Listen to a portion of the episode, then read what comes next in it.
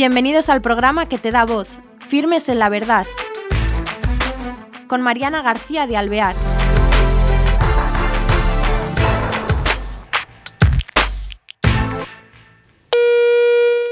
Hola, queridos amigos, bienvenidos a este nuevo programa de Firmes en la Verdad. Tenemos hoy a un invitado que es sevillano, bueno, él es eh, Vicente Romero, es hermano mayor de la Hermandad Sacramental de nuestro Padre Jesús Nazareno de Alcalá de Guadaira, Sevilla. Fue hermano anteriormente, hermano mayor de la Hermandad Nuestra Señora del Águila, patrona de Alcalá de Guadaira. Y bueno, el objetivo que tenemos es que conozcamos la realidad de estas asociaciones, el saber qué es una hermandad. Algunos, los que no sean del sur, de Sevilla o de sitios que haya hermandades en sus ciudades, pues les suena esto como antidiluviano, ¿no? O simplemente que se van de vacaciones y no están en contacto con las hermandades.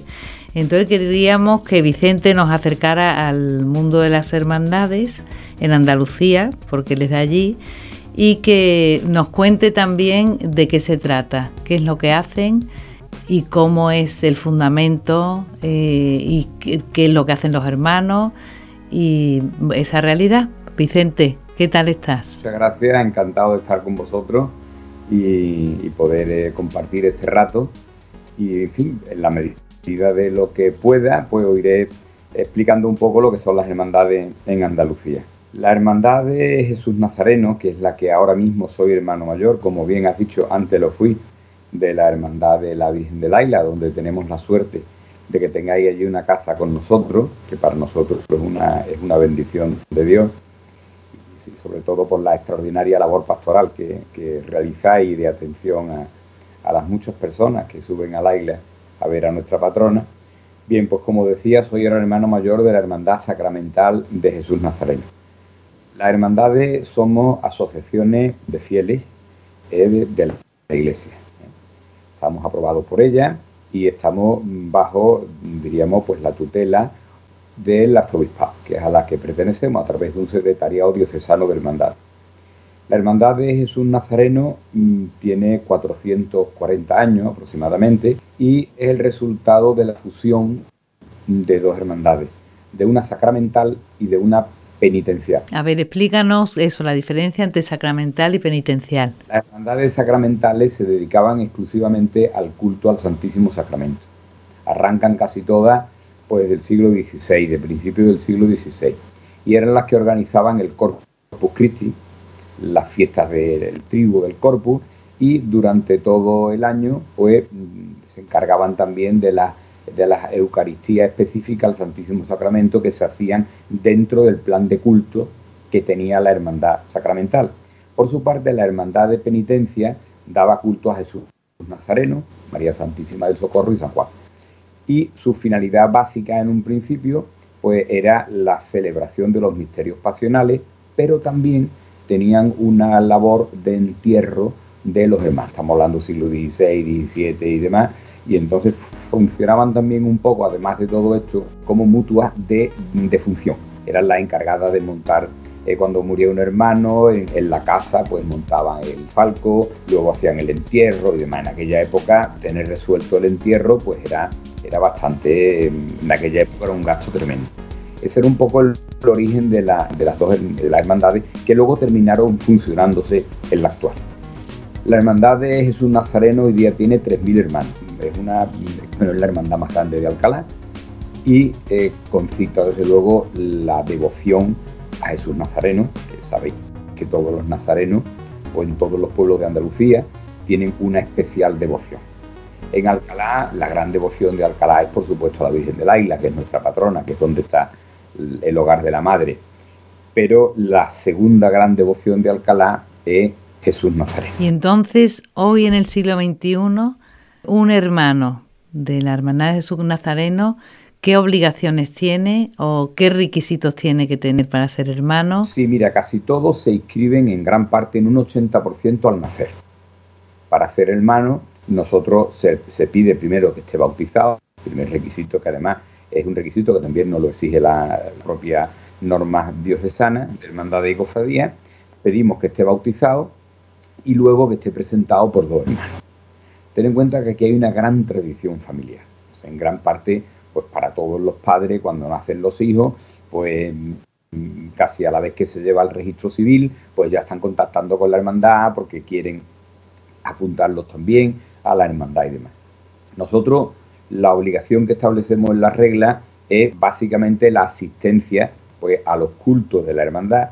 Los cultos de la hermandad, al ser mezcla de sacramental y penitencial, pues están muy repartidos durante todo el año, porque tenemos los cultos propios de la hermandad penitencial en la cuaresma, empezamos ya con el miércoles de ceniza, con todos los viernes de cuaresma, lo que es el quinario, la función de instituto, la procesión, y luego cuando termina el ciclo cuaresmal empezamos ya con la sacramental, ya con, con los cultos más propios del, del, corpus, que están entre mayo y sobre todo ya en el mes de, en el mes de junio. Pero fíjate, la hermandad celebra todos los viernes la misa de Jesús, porque nosotros la procesión es el viernes de madrugada, de 2 de la mañana, que es cuando salimos, hasta las 11 aproximadamente, que es cuando regresamos. Entonces, todos los viernes del año es a las 8 de la tarde la misa de Jesús.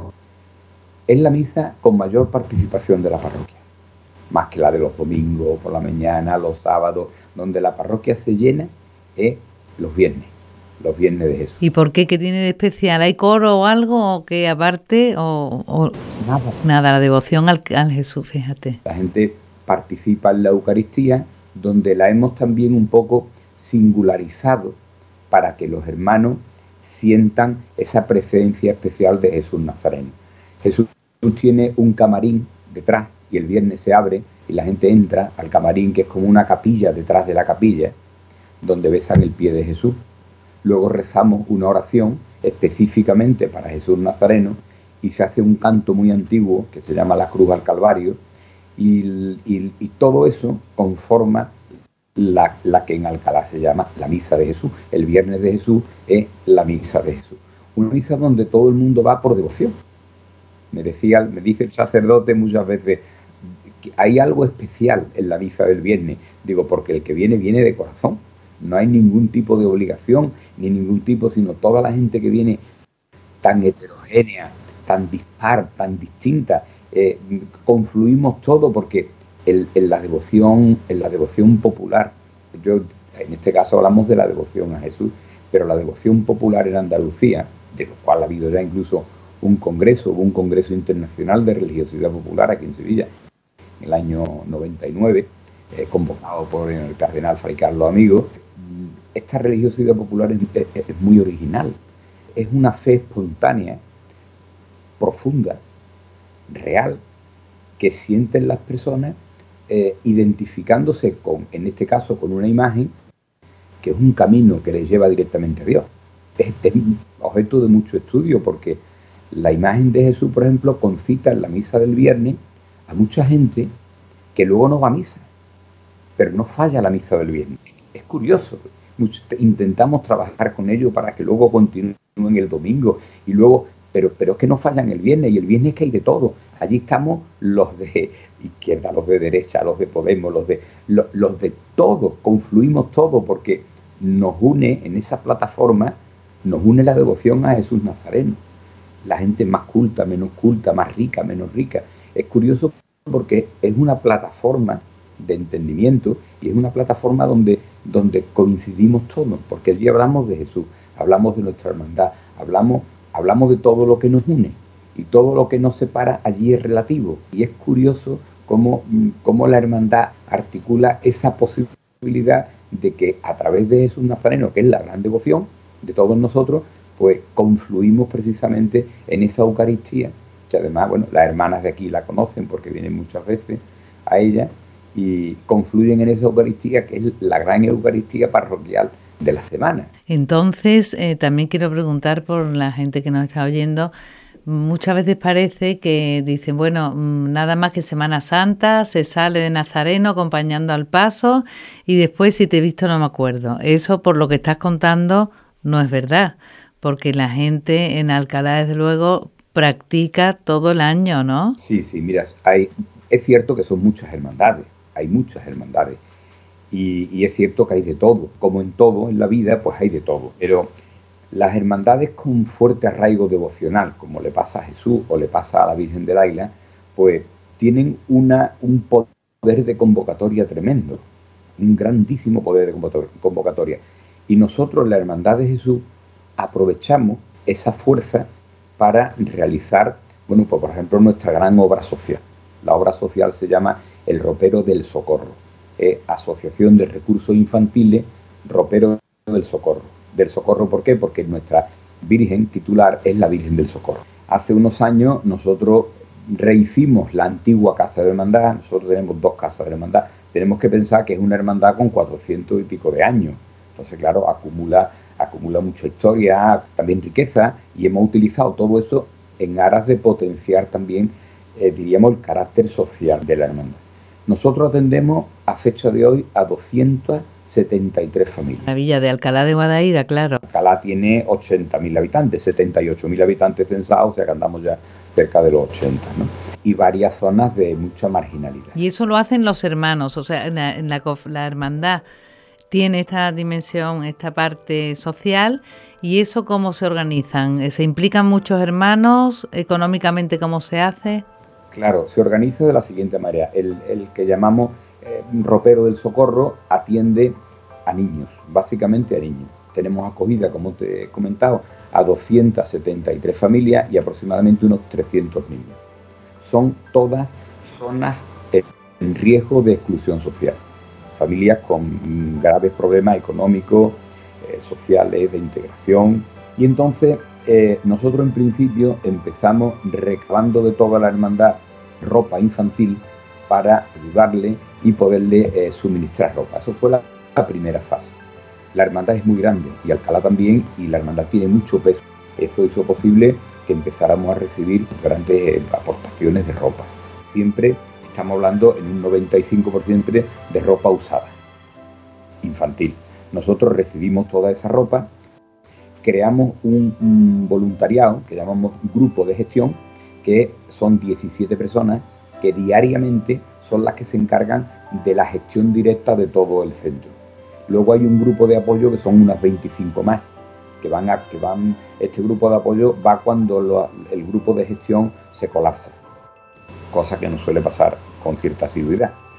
Cuando recibimos toda esta ropa, hacemos lo que se llama un triaje.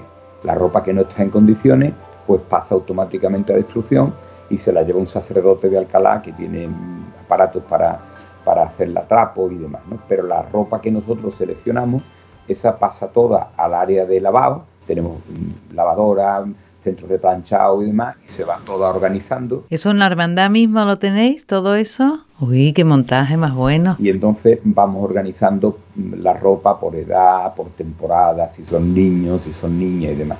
Esta era, diríamos, la primera línea de atención a las familias que teníamos. Posteriormente eh, constituimos no ya como hermandad, sino como asociación para poder llegar más lejos en la solicitud de subvenciones y de ayudas.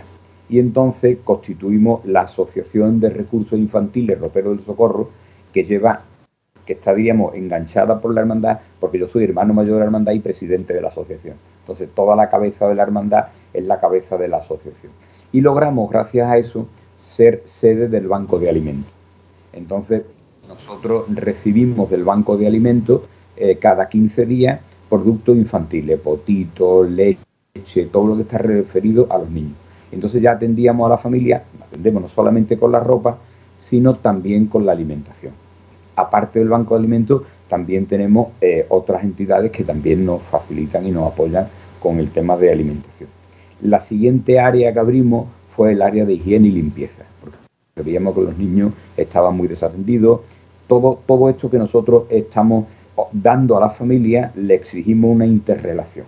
Abrimos una línea de, también de productos de higiene y entonces pues ya atendemos a la familia con la ropa, con comida, con productos de, con productos de higiene y hace poco tiempo abrimos la cuarta línea, que de la que estoy muy orgulloso, porque conseguimos 15 monitoras voluntarias para poner en marcha un proyecto educativo que se llama Educación al Desarrollo.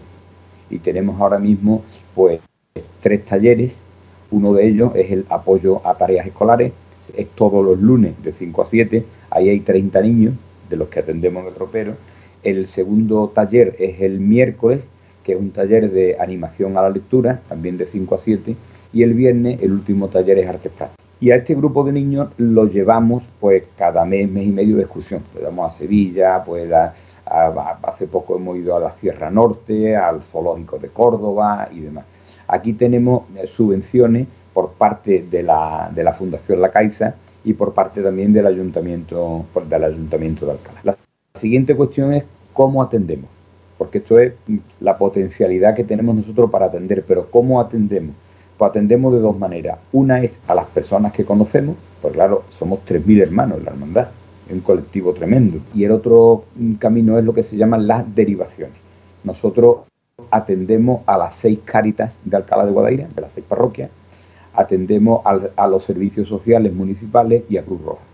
Entonces nosotros le tenemos dado a ellos unos talonarios de derivación y cuando ellos tienen algún caso, cualquiera de las cáritas parroquiales, algún caso de atención infantil, ellos rellenan el talón de derivación y entonces viene la familia ¿eh? con ese talón. Nosotros, eso quiere decir que la familia está controlada por ellos, que es cierto que lo necesitan, y nosotros entonces, a raíz de lo que nos ponen en el talón, ya recibimos a la familia, entonces ya pues le equipamos los niños con el tipo de ropa que haga falta, eh, en fin, si, si hace falta alimentación también, productos de higiene y todo lo que vaya haciendo falta.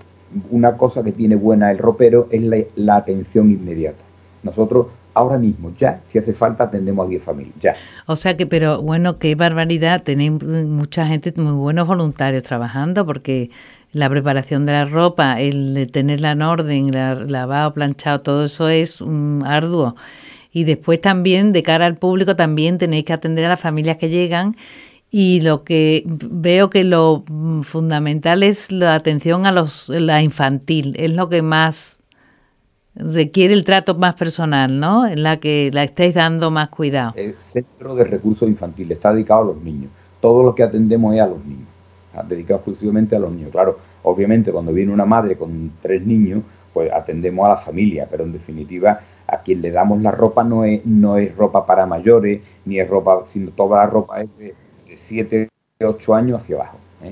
A veces se nos dan casos bastante duros porque no han venido pues niñas con 16 años embarazadas echadas de su casa y la hemos atendido en todo, desde prepararla para el nacimiento de los niños, eh, apadrinar a los niños que van a nacer para que sean hermanos. ¿Porque estas familias tienen más trato con la hermandad o simplemente recogen las cosas y se van? ¿O tienen...? como ya llevamos varios años, ya tienen mucho trato con nosotros, pero casi todo el trato que nosotros tenemos con ellos es eh, asistencial y educacional. Son familias que están en una situación eh, social compleja, la educación que tienen también es muy deficiente, el trato con los hijos es deficiente y ahí intentamos trabajar porque procuramos que por lo menos que, den, que den un mínimo social de convivencia y de y que, y que puedan desarrollarse en una sociedad del futuro y que no se automarginen, ¿no? que es el problema también que tenemos.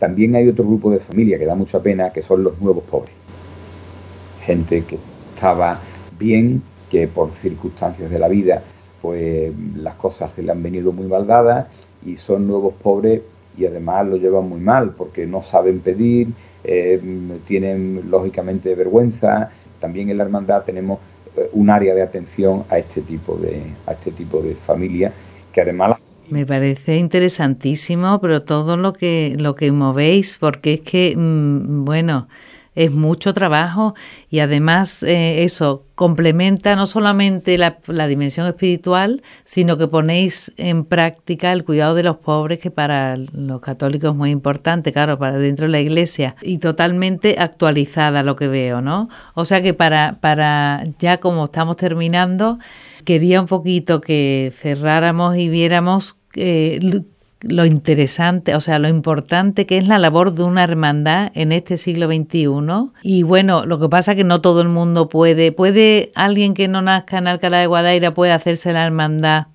de Jesús Nazareno? Claro, por supuesto, somos, estamos abiertos a todo el mundo. pues por supuesto que sí, ¿no?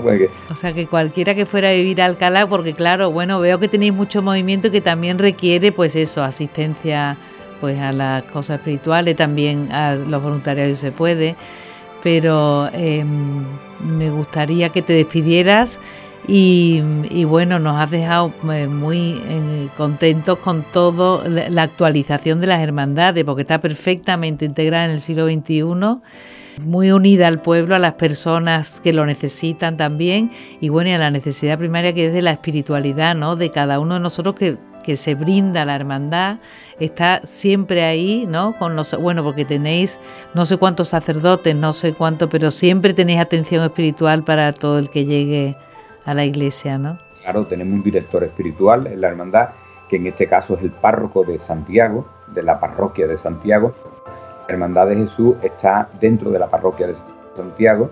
No se entiende la parroquia sin la hermandad, ni se entiende la hermandad sin la parroquia. Somos una simbiosis enorme y el gran brazo operativo, eh, armado y el gran brazo espiritual de la parroquia es la hermandad. Si la hermandad no estuviese, la parroquia estaría tambaleando. En gran parte eh, el, contenido grande de la parroquia es la hermandad. O sea que la hermandad da una fuerza tremenda a lo que es la vivencia de la fe de las personas que de Alcalá de Guadaira. Totalmente.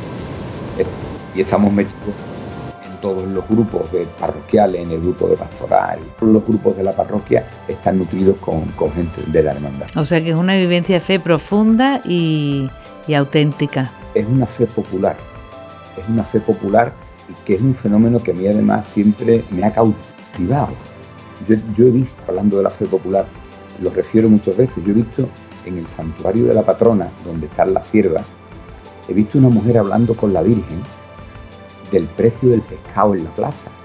Yo no llego ahí. Qué fe hay que tener para tenerla tan claro que está ahí delante y hablas con ella como si te la encontrases de verdad en, cuerpo y alma. Esa es la fe la fe cercana y profunda y verdadera, porque a veces es curioso, pero, pero eh, eh, hay una conexión, hay una conexión entre, entre, entre la Virgen y, esa persona, o entre el Nazareno y esa persona que cuando, que, cuando lo necesita, que cuando hay problemas, que cuando todo va bien, porque se le da gracia, y hay, hay, una, hay una complicidad que lleva a una fe aplastante llegó una fe aplastante para mí. Muchas veces eh, me, maravilla ver cómo esas personas, cuando tenemos uno aquí en la, en la, hermandad, que es un poco casi ya indigente, pero va a los viernes, va con Jesús y a veces se enfada con Jesús y empieza a hablar con él allí y empiezan los dos con una conversación digo, míralo, míralo, fíjate. Y sin embargo lleva al Señor lo lleva adentro, ¿no?